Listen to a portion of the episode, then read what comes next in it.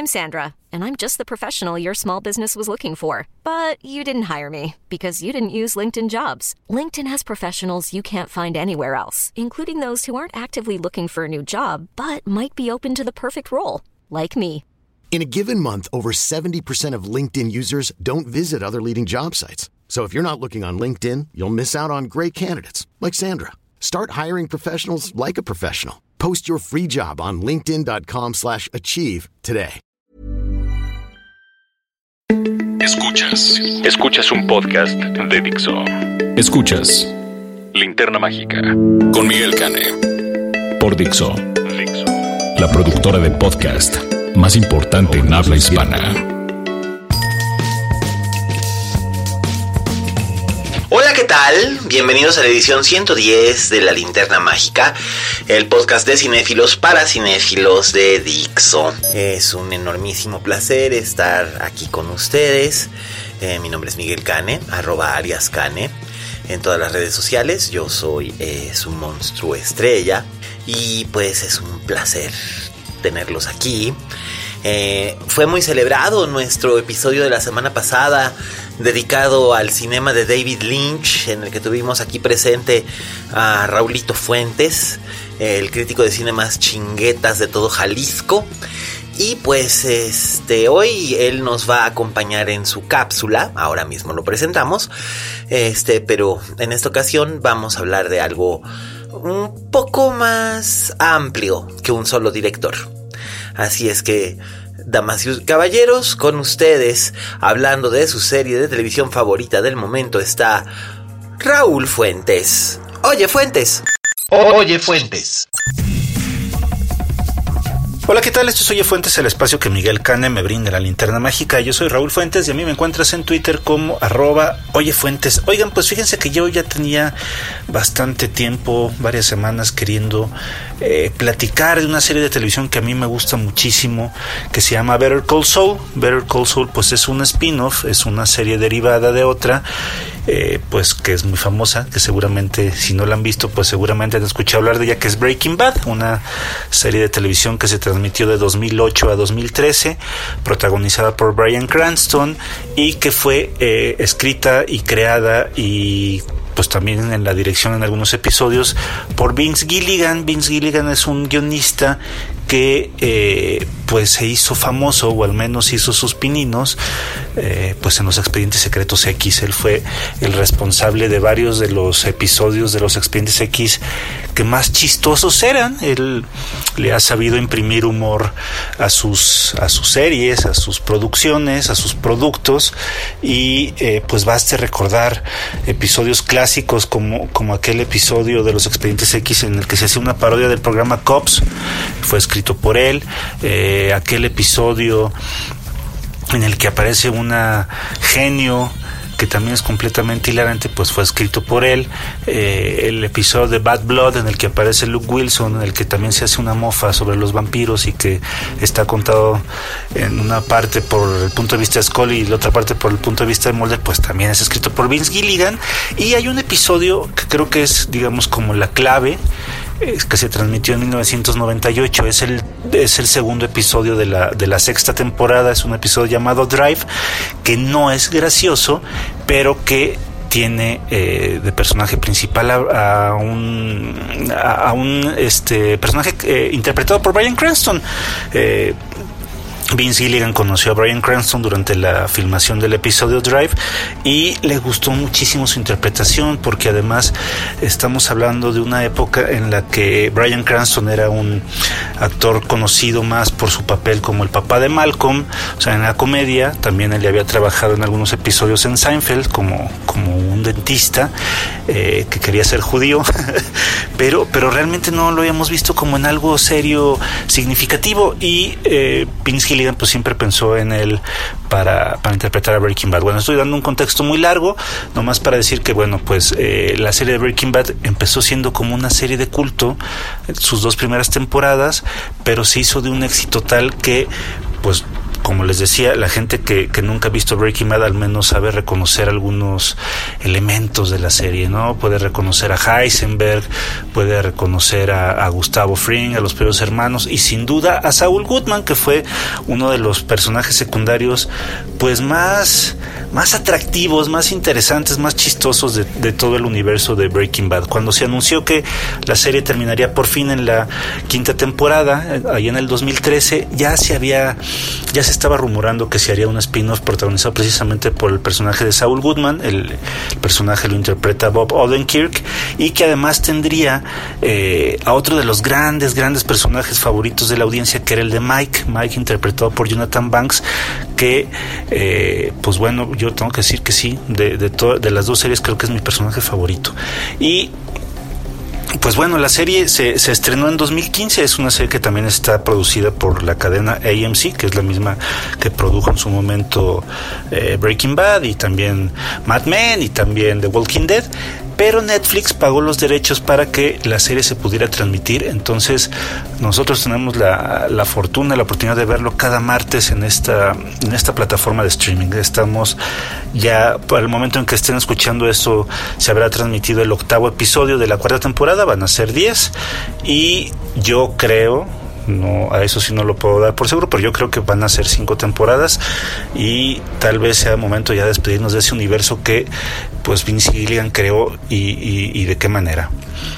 Hay que empezar diciendo que la serie de Better Call Saul es una precuela de Breaking Bad, o sea, estamos unos seis años antes de, del primer capítulo de Breaking Bad, o sea, estamos en el año 2002, en el cual Saul Goodman pues no, no utiliza ese seudónimo, él es un abogado llamado Jimmy McGill, pero que también la serie tiene eh, elementos de flash forward, de hecho, el, la primera escena de, de, esta, de esta serie pues empieza con el futuro, empieza con, con el personaje ahora como un gerente de, un, de una cadena que vende roles de canela, el, famoso Cinnabon.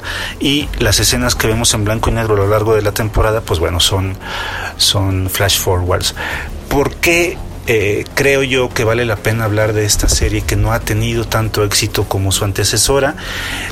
Pues fíjense que quiero usar de coyuntura eh, un tweet que Guillermo del Toro publicó hace unos días en el que decía que le gustaba mucho más Better Call Saul que Breaking Bad y que eh, Kim era la llave de todo. Kim pues es el personaje femenino, es la contraparte de Jimmy, es un personaje maravilloso interpretado por la actriz Rhea, Rhea Seaborn que a mí la verdad me parece que es el mejor personaje femenino que ha, que ha, creado Vince Gilligan junto con Peter Gold, el, el otro co-creador de la serie. Y lo digo porque si lo comparamos con las otras mujeres, con las pocas mujeres que, que han tenido estas series, pues obviamente tendríamos que hablar de Skyler White, tendríamos que hablar de Marie, que son estas dos mujeres que creo que eran personajes de una sola pieza, eran muy caricaturizados, era como esta esposa mala, mala, castrante, y luego la otra eh, le tuvieron que hacer unas subtramas de que era cleptómana. Eh, pues no sé, a mí me parece que el personaje de Kim tiene muchos más matices, es una es un personaje que no se deja apantallar, es un personaje eh, sólido, es una mujer fuerte, pero también tiene momentos de inseguridad, tiene momentos en los que se cuestiona si lo que está haciendo es lo correcto, eh, es una mujer íntegra, pero con dudas, entonces, y, y, la descripción que se hace de este personaje me parece que es lo que define también muchísimo, por lo cual a mí me, me gusta más, me gusta mucho más Better Call Saul que, que Breaking Bad, que es que los personajes a mí me parece que están mejor delineados. Fíjense que si hacemos, digamos, una, una comparativa de la manera más simplista que se pueda, creo que las dos series se tratan de lo mismo. Al final de cuentas es la historia de un hombre bueno que se vuelve malo. En el caso de Breaking Bad, pues es un, un profesor de secundaria, un profesor de química que al descubrir que tiene cáncer, pues, eh, pues se pone a vender drogas, se vuelve narcotraficante para dejar algo de dinero para su familia y pues vamos vemos esta transformación que el mismo que el mismo Vince Gilligan dijo no que íbamos a ver cómo este personaje pasaba de ser Mr. Chips a, a convertirse en cara cortada y en el caso de, de Better Call Saul, pues también un poco, ¿no? Lo que, lo que vemos es la transformación del bonachón Jimmy McGill al, el, al granuja de Saul Goodman, del cual pues ya, ya sabemos en qué termina, porque lo vemos en Breaking Bad, pero creo que aquí la transformación es mucho mejor armada, mejor acentuada, más sutil, porque eh, los personajes pues no son ni buenos buenos ni malos malos, no hay no hay blancos ni negros, aquí hay un hay un abanico de grises muy muy interesante. La, la relación que tiene Jimmy con su hermano Chuck, con su hermano mayor Chuck eh, conocemos a través de varios, de varios momentos de la serie que hay una rivalidad de la cual nunca se habla en específico, pero que está ahí presente y lo vemos en flashbacks de cuando eran niños o de cuando eran jóvenes. Eh, vemos la frustración y la envidia que, le, que se tienen mutuamente, uno por porque es exitoso, el otro porque es un es una persona que es querida por todo el mundo por su carisma. Y muchas de estas de estas características que son tan humanas, a mí lo que me gusta mucho de esta serie es cómo eh, no te la explican, o sea, no te tienen que decir, bueno, o sea, ellos no lo dicen, yo soy bueno, bueno, yo soy malo, malo, lo que hablan son las acciones, son, o los personajes se definen mucho por lo que hacen, y este es por eso, yo creo que es una gran serie por la cual se podría, eh, pues, entender o comprender mejor el lenguaje cinematográfico por las secuencias que tiene. Es una serie rica en, en montajes, que, nos va narrando, por ejemplo, en uno de los últimos episodios, en el episodio 7 de la cuarta temporada, la secuencia inicial, pues básicamente lo que hace es contarnos como manera de montaje, eh, pues digamos videoclipero tal vez, pero podemos ver la historia de una relación, una, una historia de cómo se va desgastando una relación de pareja únicamente por por ejemplo, cómo, cómo duermen en la cama, cómo se lavan los dientes, eh, las cosas que dejan, por ejemplo, en la cocina. Y a mí es lo que se me hace más rico de este programa, o sea, las cosas que, que nos comunica sin, sin usar palabras. La frustración está muy bien representada en la serie, eh, la ambición, eh, las inseguridades. Hay muchísimos temas en esta serie y pues aunque creo que también es lugar común hablar de que la fotografía es excelente, lo voy a omitir porque pues es lo más obvio. Es si uno si uno ve la serie, eh, pues va a descubrir que la serie tiene un trabajo fotográfico pues fuera de lo común porque a veces vemos vemos enfocado el tapiz o las texturas por ejemplo el tapiz de un coche y en segundo plano vemos la acción de lo que está pasando o, planos como muy inverosímiles. Por ejemplo en uno de los últimos episodios también vemos que se ve eh, la, la perspectiva de una moneda que cae en una máquina de estas que tienen refrescos que lejos de pues de darle como, como personalidad al programa, que creo que sí lo hace, pues le da otro matiz, le da, le da un, saborcito muy distinto. Y a final de cuentas, pues eso es como lo más, lo más rico del programa, la manera en cómo están representados los personajes. Y también ver cómo Jimmy pues va cediendo ante sus impulsos, ante sus ambiciones, que queda estipulado desde el primer capítulo de la serie, porque, eh, por ejemplo, recuerdo que en el, en el primer capítulo alguien le dice que por favor no aprieta, no apriete el interruptor que, que cambia la luz porque no funciona, y él lo que hace pues es siempre probarse sus límites, ¿no? Puede, a él le encanta saber hasta dónde puede llegar, y por supuesto él oprime el interruptor de la luz para ver qué, qué es lo que pasa. Entonces, hay muchísimas, creo que hay muchísimas razones de peso por las cuales vale la pena ver Better Call Soul. Eh, si a ustedes les interesa aprender de guion, creo que es una excelente manera de cómo perfilar a los personajes. Si les gusta eh, la fotografía, pues creo que también encontrarán elementos muy ricos fotográficamente hablando. Eh, las actuaciones ni se diga. Me parece que el personaje de Gustavo Frink era atemorizante en Breaking Bad. Aquí está aún mejor. Eh, Giancarlo Esposito creo que lo interpreta de manera magistral. Y, y, pues nada, o sea, si ustedes no son tan fans de la serie porque creen que está un poco más lenta en comparación de Breaking Bad, pues eso es verdad. La verdad es que Breaking Bad eh, en sus últimas temporadas creo que abusó de los efectismos, abusó de mostrarnos ya un programa eh, más emocionante, mientras que aquí lo que vemos pues es, eh, a mí me parece un rico estudio de personajes, un, un programa que puede que pase o no a la historia precisamente por cómo estaban perfilados estos, estos seres imaginarios de, de, la cabeza de Vince Gilligan y de Peter Gould. Mi recomendación pues evidentemente es que la vean si no la han visto y que la platiquemos. A mí me gusta muchísimo platicar de, de las series de televisión, en especial de esta, de la cual soy un fan absoluto. Eh, pues nada, ahí está Better Call Saul, se transmite por Netflix, están las cuatro temporadas. Está también completa Breaking Bad por si no la han visto. Creo que sí es importante que la vean antes de ver Better Call Saul, sobre todo por, por los guiños que, que se hace a la, a la, serie. Y pues nada, yo estoy en Twitter como arroba oyefuentes, yo soy Raúl Fuentes y les agradezco su atención y nos escuchamos la próxima semana. Hasta luego. Escuchas. Escuchas. Linterna Mágica. Fixo. Gracias Raulito. Bueno, pues ya saben, Raúl Fuentes es arroba Oye Fuentes en todas las redes sociales. Este, él contesta todas sus dudas y probablemente también les haga preguntas que los hagan pensar.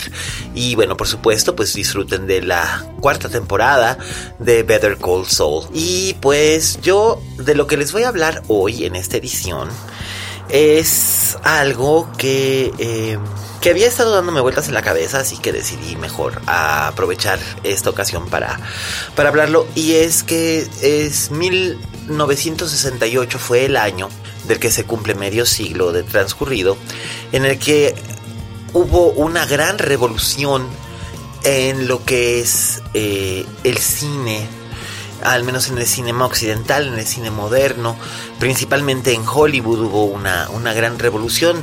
Eh, se empezaron a hacer películas eh, más serias, más inquisitivas, intensas, violentas, reflexivas y atrevidas, eh, puesto que ese fue el año en el que después de 36 años de que se impuso el código Hayes, que era lo que podríamos llamar la censura. Eh, se disolvió el código Hayes, eh, entonces en lo que se establecía el sistema de rating de la eh, Motion Picture Association of America, que es la que da este, que es G, PG, PG13, R y NC17 que son las clasificaciones que se aplican allá eh, y que en cierta forma han influido alrededor del mundo. En este periodo no, no había, eh, no había un, sistema, así que las películas se salían libres de censura y sin clasificación, solamente podían poner sus pósters sugerida para... Eh, espectadores maduros o sugerida para toda la familia, etc. Esto había empezado ya desde mediados del 66 cuando se hizo la versión cinematográfica de ¿Quién le teme a Virginia Woolf? con dirigida por Mike Nichols, claro, en su debut cinematográfico protagonizada por Elizabeth Taylor y Richard Burton, eh, George Segal y la inolvidable e inconmensurable Sandy Dennis. Ya a partir de entonces como que se estaban desafiando mucho las reglas del código, ¿no? Posteriormente vino Bonnie and Clyde, que fue la primera película que salió completamente sin ningún tipo de advertencia y que fue un éxito, aunque también fue muy controversial por su violencia gráfica. Y hacia 1968 eh, surgieron algunas películas que son muy importantes dentro de la cinematografía internacional. Todas están cumpliendo 50 años y yo hoy voy este, a hablarles precisamente de tres películas que son realmente muy muy importantes que cumplieron 50 años y que son fundamentales para la cultura popular eh, de este medio siglo. Me refiero, por supuesto, a El planeta de los simios, me refiero también a El bebé de Rosemary, 2001 Odisea del Espacio y a manera de pilón también vamos a hablar un poco de Bullet, la famosa película que convirtió las persecuciones automovilísticas en verdaderas obras de arte. Bien, bueno, supongo que podría empezar por El planeta de los simios. Eh, El planeta de los simios es una película que está basada en una novela del francés Pierre Boulle que se llamaba precisamente igual, Le Planète Singe, eh, el planeta de los monos. Eh, en este caso, la novela era mm, bastante distinta a la película, el resultado final, puesto que aunque cuenta la, la, misma historia, un astronauta estadounidense sobrevive el colapso de su nave espacial y llega a, a un planeta donde la civilización es similar a la civilización en, el, en pleno siglo XX con unos toques futuristas, eh, pero todos los habitantes de este planeta son simios, simios perfectamente civilizados que visten como personas del siglo XX, que hablan perfectamente bien el francés, también hablan perfectamente bien el inglés, eh, y, el astronauta es como visto como una especie de fenómeno de Eh, el Rod Serling, el creador de The Twilight Zone, fue el encargado de escribir el, el guion del planeta de los simios. Y esta producción de David Lawrence es muy interesante porque pasó por muchos momentos, varias encarnaciones antes de convertirse en el producto final que todos conocemos y que tanto nos ha marcado.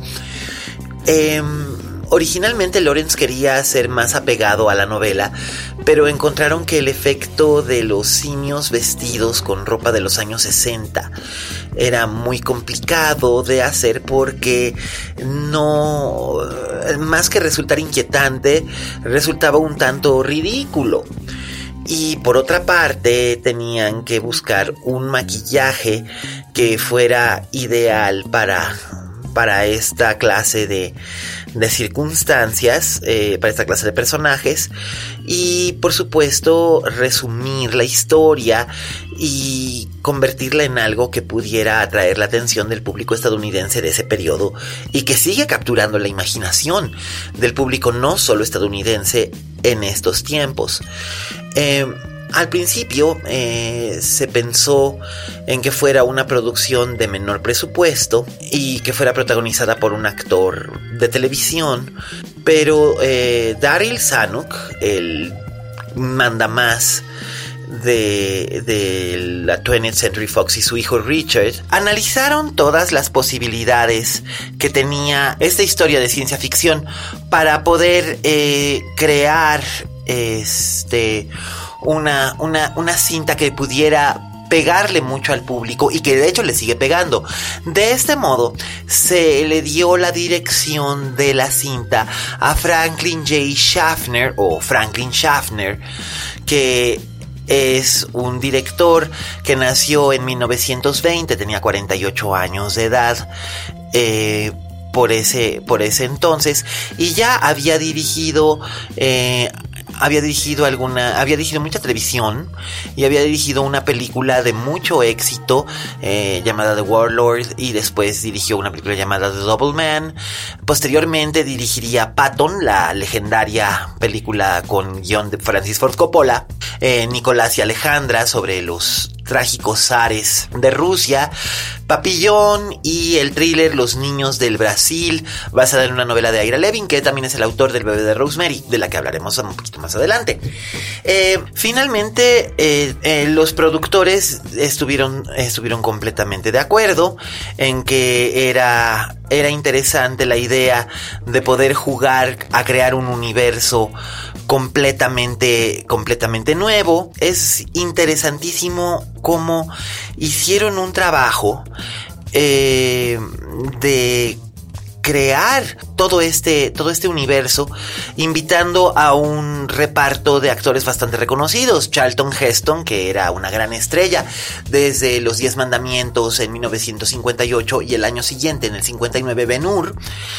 También Roddy McDowell, que era eh, un, un interesante actor infantil que se había convertido en en este en estrella en estrella, o más bien en actor de carácter. Roddick McDowell no fue realmente nunca una estrella, sino más bien un actor de carácter. Morris Evans, que era un, un gran actor de Broadway, también era muy famoso porque aparecía como Morris, el padre de Samantha en Hechizada. Eh, Kim Hunter, como la doctora Zira. Eh, y Linda Harrison, que por supuesto eh, era Nova, la, otra, la otra protagonista humana de la cinta, y que en ese entonces era Mrs. Eh, Richard Zanuck. Eh, pero bueno, no tenía que demostrar grandes aptitudes actorales, simplemente tenía que lucir como ornato en la película y bueno, así se estilaba y se sigue estilando en algunos casos. El planeta de los simios se convirtió en una película que fue un exitazo de taquilla nada más en su país. Eh, con un presupuesto de 5 millones de dólares, logró recuperar 33 millones 500 mil dólares.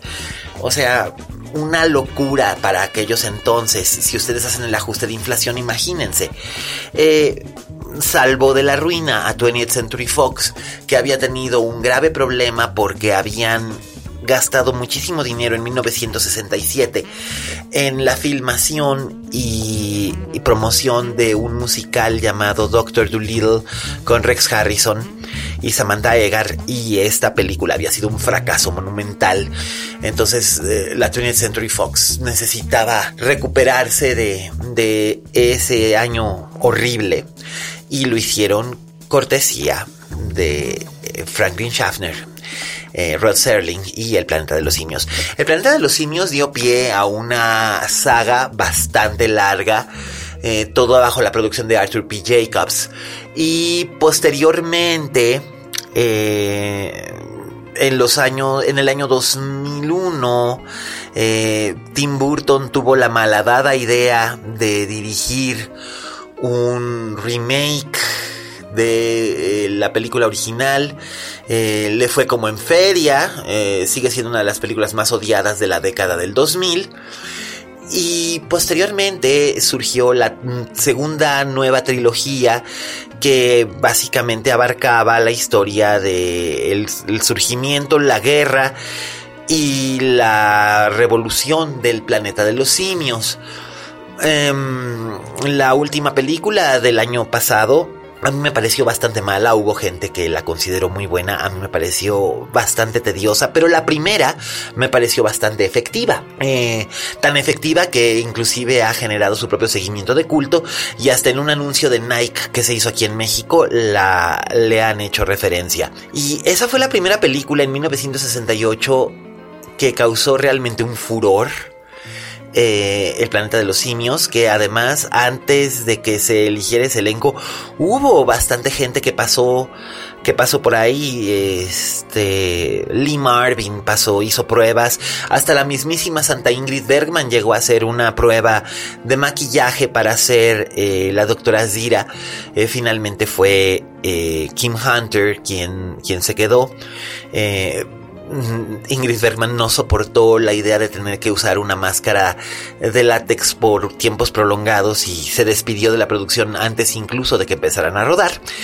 Entonces em, fue muy muy interesante y le dio mucha vida a la imaginación de muchos jóvenes directores que en ese entonces eran niños eran niños y de repente se encontraron viendo en el planeta de los simios algo que parecía casi imposible y que ellos podían hacer realidad. Y hablo de directores como eh, David o. Russell o de mm, eh, Alfonso Cuarón, Guillermo del Toro, eh, Richard Linklater, que tarde o temprano han mostrado algún tipo de guiño, referencia o gesto cariñoso hacia el planeta de los simios. Eh, el planeta de los simios eh, salió dirigida a un público más infantil, pero la escena final, que no la spoilearemos aquí, pero ustedes saben si la han visto o han visto referencias, porque hasta en Los Simpson ha habido referencias de eso. Eh, Quítame tus sucias manos encima, maldito chango. Em, saben cómo termina esta película, la imagen es icónica y causó una profunda perturbación entre adultos y niños. Y si tomamos en cuenta que 1968 es año de ruptura, fue un año que sacudió al mundo. El mensaje antibélico que propone el planeta de los simios está muy claro y tuvo mucho eco. Posteriormente, Stanley Kubrick creó una película, también dentro del género de la ciencia ficción, que vino a causar una revolución completa al respecto, ya que se trata de la primera cinta aún antes que Solaris de Andrei Tarkovsky, de ciencia ficción realmente seria. Por supuesto, en el guion colaboró con el Arthur C. Clarke. Posteriormente, Arthur C. Clarke escribiría la serie de novelas que seguirían en la pauta del guion, todo proveniente de un relato suyo llamado The Sentinel, acerca del hallazgo de un monolito en la luna. Pero eso es lo único que tienen en común The Sentinel y la película, todo lo demás lo fueron desarrollando Kubrick y Clark. La película es en sí misma un ejercicio de imagen, de sustancia, de, de estilo sobre sustancia. Eh, si nos fijamos realmente la historia es muy importante, pero son más importantes los desarrollos visuales que hace Kubrick, la anécdota en sí parece engañosamente simple y si pudiésemos catalogar en cierta forma, siguiendo la pauta de que las películas de ciencia ficción en los años 50 y 60 habían tenido todas una especie de monstruo eh, que venía a, aterrorizar o a tratar de eliminar a los protagonistas, ya fueran astronautas o personas comunes que se encontraban con algo sorprendente que había caído del espacio. En este caso, el monstruo podría ser HAL 9000, la supercomputadora con la voz de Douglas Rains, famosísimo por decir cosas como I'm sorry, Dave. I'm afraid I can't do that que es el monstruo, la superinteligencia contra la que se tiene que, que se, contra quien se tiene que enfrentar David Bowman, que es interpretado por Keir Lee Keir es un actor eh, de origen canadiense. Creció en los Estados Unidos y hizo carrera en ambos lados del Atlántico. Eh, él saltó a la fama con una película llamada David y Lisa sobre el amor entre dos jóvenes esquizofrénicos. Eh, una película muy controversial y al mismo tiempo muy bien recibida en 1963. En 1965 trabajó con Otto Preminger en su formidable thriller eh, protagonizado por Laurence Olivier. Eh, Bunny Lake is Missing, donde él eh, encarnaba el papel de lo que podría clasificarse como el galán joven al lado de Carol Lindley. Y posteriormente fue que Kubrick lo viera en la película de Preminger, lo que lo llevó a elegirlo para interpretar a Bowman, el, el líder del grupo de astronautas que poco a poco se van extinguiendo en su lucha contra HAL 9000 mientras hacen este viaje, este viaje espacial eh, en un futuro que en ese entonces era, pues sí, un, un futuro un futuro lejano. Estamos hablando de que estábamos a 33 años de distancia de en 1968 del 2001. Entonces todo era una versión futurista una versión futurista, pero al mismo tiempo tratando de mantener ciertos rasgos realistas. Eh, sin embargo, pues el tiempo le ganó, irónicamente, para 2001. Panam ya, ya, no, ya no existía y muchísimo menos estaba haciendo viajes a la luna. Em, pero realmente es un, un trabajo visualmente rico en, en, imágenes, en sonidos, en técnicas que no tenían precedente en ese entonces. Y Kubrick siempre fue un director que si bien prestaba atención a los guiones de las historias que contaba, principalmente se enfocaba en la manera de cómo poder contarlas mediante imágenes que fueran en cierta forma únicas, indelebles y significativas. Esto lo vimos también y eso fue más que nada a partir de, 2001 que empezó a hacer esto en Espartaco, Lolita, eh, The Killing y otras películas anteriores a, 2001. Eh, la historia tenía mm, acaso más peso que los visuales pero es aquí donde el famoso estilo Kubrick se deja ver y toma y toma esta forma y se convierte en un, universo propio y único.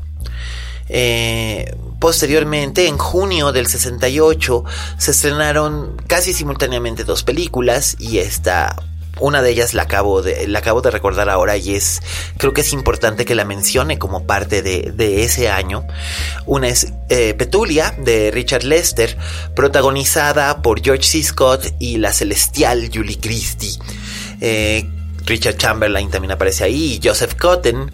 Es una historia acerca de una extraña relación semiadúltera, eh, semiplatónica, que se da entre un médico recién divorciado y muy formal, que es George C. Scott, y una joven aristocrática recién casada, eh, con una educación exquisita, pero sumamente extravagante y excéntrica, que es Julie Christie. Y ellos se conocen eh, durante, una, durante una fiesta en, en San Francisco, eh, justo en la cúspide de lo que se conoce como el verano del amor, el verano de 1967, donde estalla el movimiento hippie y de repente las barreras de las clases sociales se vieron disueltas para dar como el avance a este nuevo y extraordinario mundo en, en, estos, en, estos, en estos momentos de transición entre una eh, Norteamérica conservadora a una Norteamérica eh, ávida de exploración y de experimentación. Eh, Petulia, la joven que da el título a la película, se fuga de la fiesta con el doctor sin importar que está casada con el guapo pero tremendo Richard Chamberlain, que el personaje que él interpreta es un pobrecito niño rico que depende de sus papás para todo, que se casó con ella porque era bonita, pero que no puede evitar agarrársela a fregadazos a cada rato porque no comprende la manera de pensar de ella y la única manera en la que piensa que puede controlarla es mediante los golpes. Por otro lado, George C. Scott aún está confundido por haber dejado de ser un hombre casado convencional. Su esposa es la fabulosa Shirley Knight, que recordaremos de The, Group de Sidney Lumet. Eh, es una, una, gran, gran, gran actriz. Tal vez algunos la recordarán como la mamá de Helen Hunt en As Good As It Gets.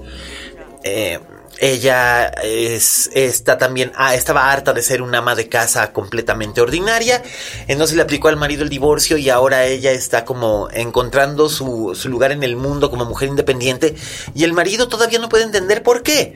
Entonces la relación que se le da con Petulia es muy interesante porque van agarrando una especie de vínculo muy especial entre el hombre serio y la muchacha locuaz, pero al mismo tiempo hay un trasfondo de ansiedad y de melancolía. Eh, visualmente Richard Lester, que había dirigido a Hard Day's Night, hace un San Francisco caleidoscópico, único, vibrante, visual, con apariciones de los Grateful Dead y la mismísima Janis Joplin cantando en vivo. Eh, es una película extravagante, brillante, vibrante, tierna y a la vez profundamente triste, con con detalles visuales que no tienen absolutamente ninguna explicación, pero son gloriosos, como por ejemplo el hecho de ver aparecer monjas de hábito, monjas de clausura, corriendo a toda velocidad por la ciudad de San Francisco en Porsches. Nunca se explica y no hace falta, pero visualmente es un toque muy único, muy rúbrica de Richard Lester, un gran director que por desgracia acabó haciendo cosas como Superman 2, Superman 3 y eh, acabó perdiendo el reconocimiento que, o sin recibir el reconocimiento que realmente merecía como una de las voces más innovadoras de la década de los 60. Y a la semana de haberse estrenado Petulia, se estrenó en Nueva York también eh, Rosemary's Baby, de la que yo he hablado extensamente en este podcast. Ustedes saben, es mi película talismán, es mi película favorita, es la película más cercana a mi corazón y la probablemente la película que más veces he visto en mi vida. Eh, esa película pues no solamente convirtió a Mia Farrow en una estrella de cine, sino que también hizo que Roman Polanski, que había hecho carrera en Europa, eh, se estableciera como un director que podía también hacer lo que quisiera en Hollywood, porque básicamente había hecho lo que quiso.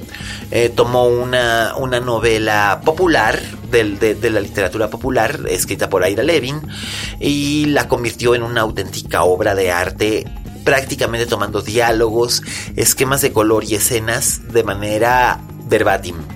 Eh, la película es una verdadera maravilla, no sé qué más decirles, excepto que es probablemente la cinta de terror más influyente de la segunda mitad del siglo XX, únicamente seguida por El Resplandor de Kubrick. Pero son, y bueno, sí, El Exorcista de William Peter Blatty, pero de hecho, sin el bebé de Rosemary, El Exorcista no habría existido, lo dice el propio William Peter Blatty.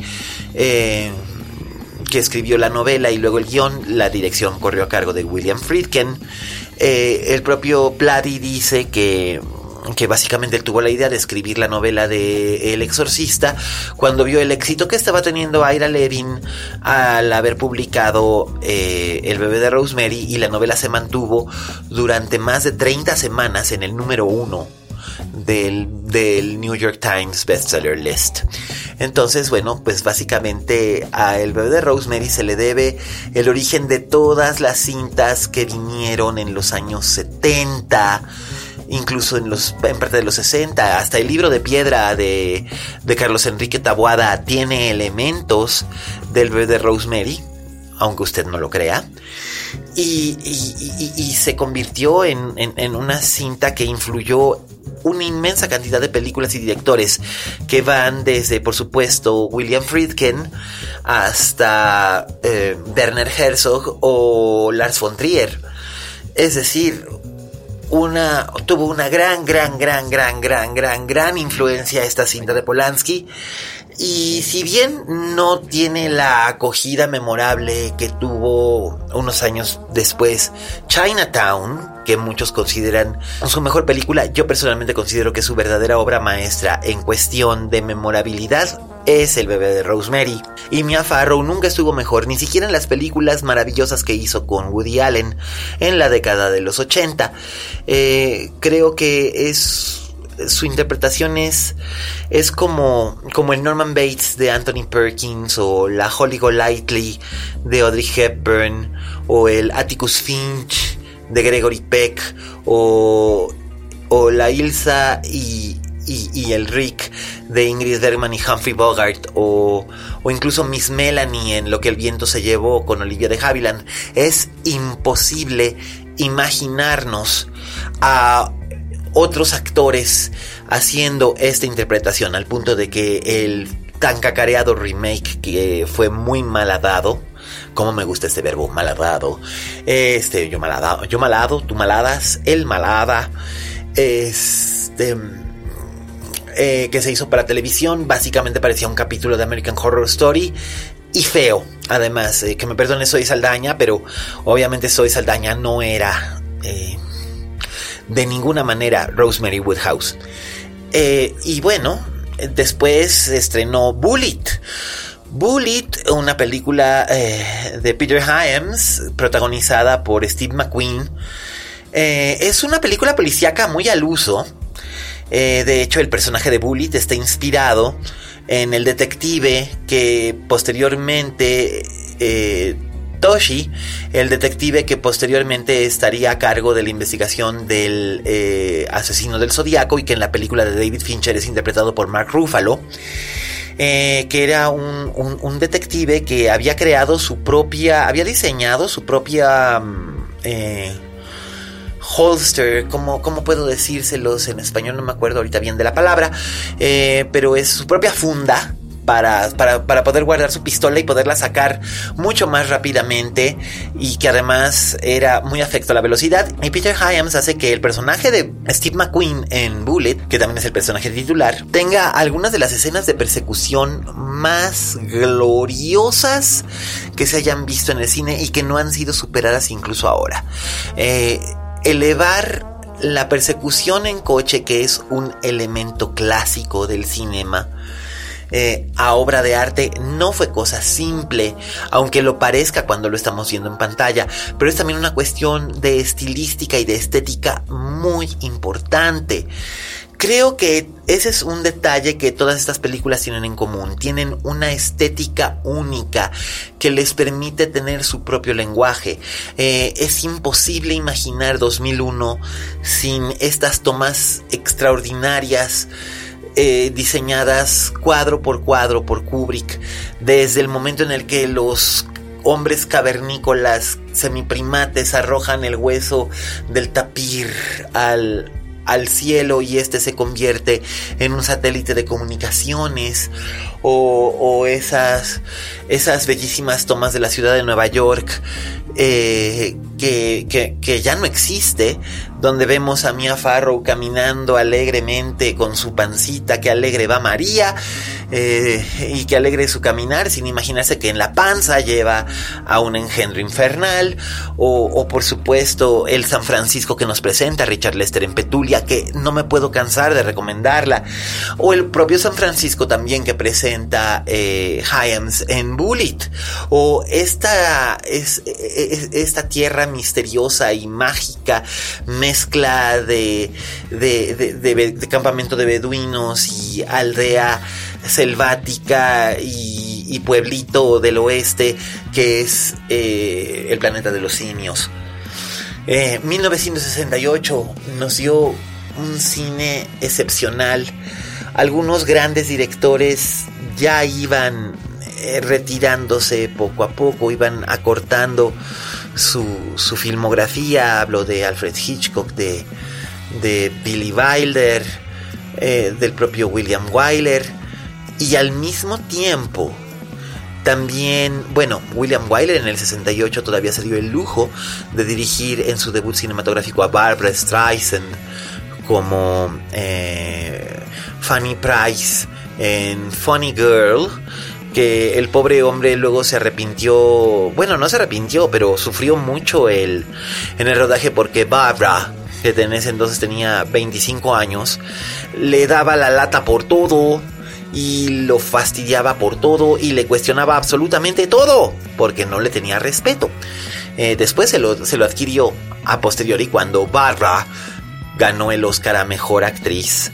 Eh, del año del 68 por Funny Girl, compartiéndolo con Catherine Hepburn que había ganado por su interpretación de Leonor de Aquitania, hablando con su clásico acento de Connecticut en, en la maravillosa El León en invierno, eh, donde ella y Peter O'Toole se la pasan divirtiéndose como enanos, también una película enormemente recomendable que había logrado elevar las... Eh, una trama del siglo XIV a las sensibilidades de los años 60, incluyendo eh, la brecha generacional y la ansiedad de la mujer en las puertas de la menopausia.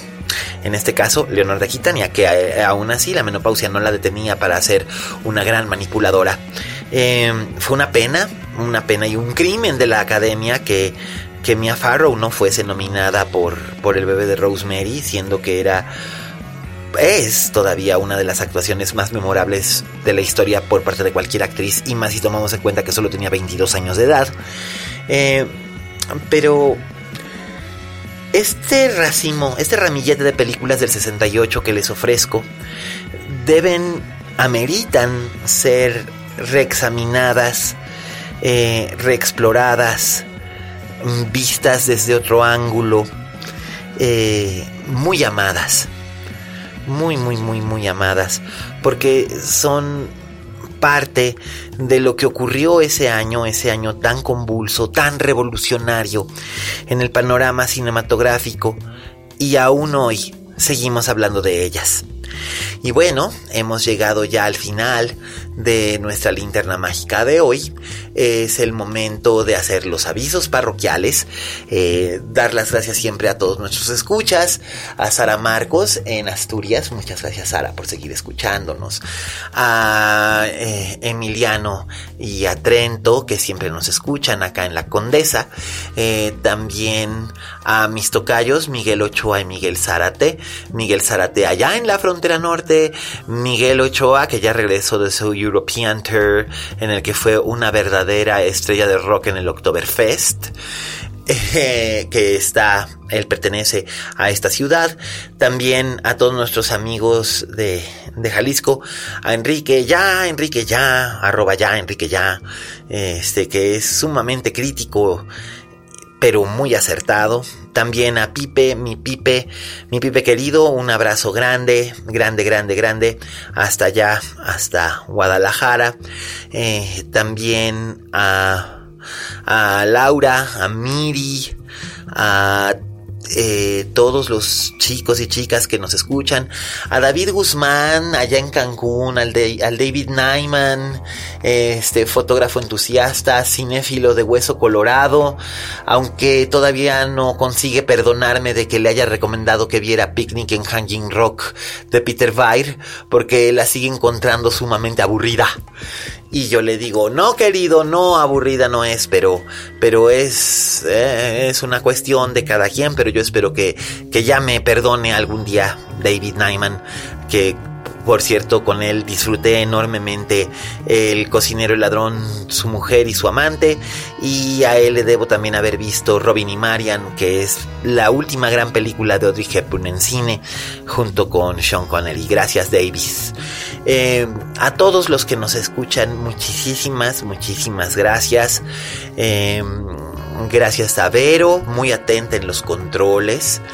También a a Fede en la postproducción, también a Oscar por los textos que nos acompañan, a Dani en la producción y este, pues a todos los que forman parte de Linterna Mágica de un modo o de otro. Recuerden, siempre pueden usar el hashtag Linterna Mágica y decirnos su opinión, qué piensan, qué sienten cuando ven películas del 68, sienten que ha pasado mucho el tiempo, sienten como yo que todo tiempo pasado fue mejor, pues no sé, ya nos, ya nos dirán ustedes.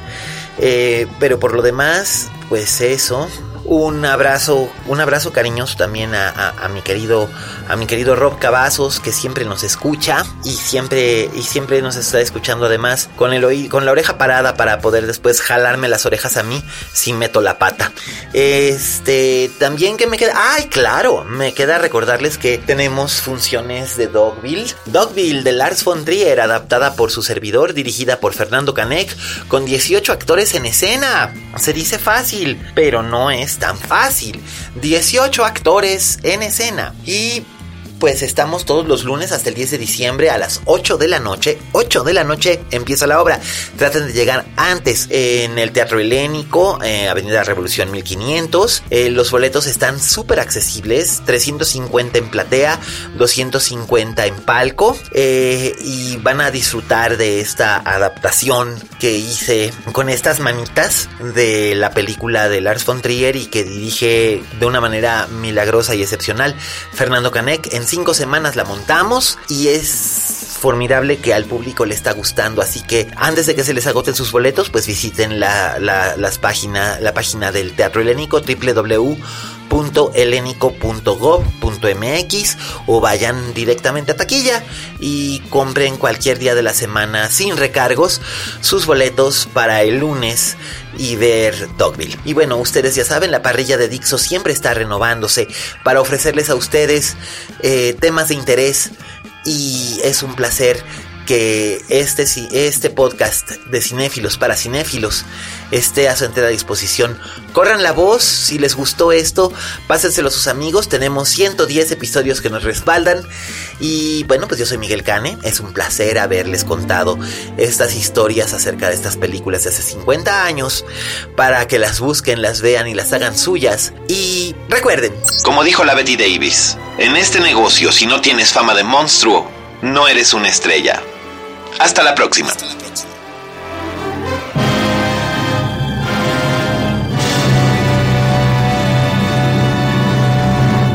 Dixo presentó Linterna Mágica con Miguel Cane.